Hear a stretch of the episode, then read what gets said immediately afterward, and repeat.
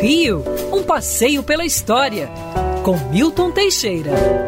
Amigo ouvinte, dia 21 de dezembro de 1889 é editado um decreto banindo a família imperial do Brasil. A família imperial tinha sido derrubada do poder pelo golpe republicano do dia 15 de novembro de 1889. O imperador, nesse dia, estava em Petrópolis.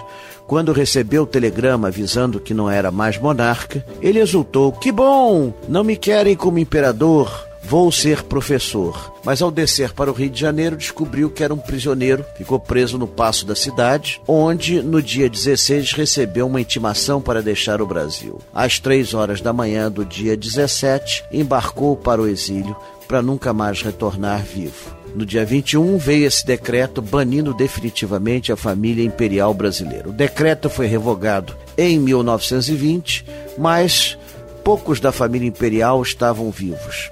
O imperador falecera em 1891 em Paris. A imperatriz, 45 dias após a proclamação da República, faleceu em, no Porto, em Portugal. A princesa Isabel estava muito doente e vai, viria a falecer em Paris em 1921. Só voltou ao Brasil Conde de para uma rápida viagem e depois morreu quando vinha se estabelecer definitivamente no Brasil.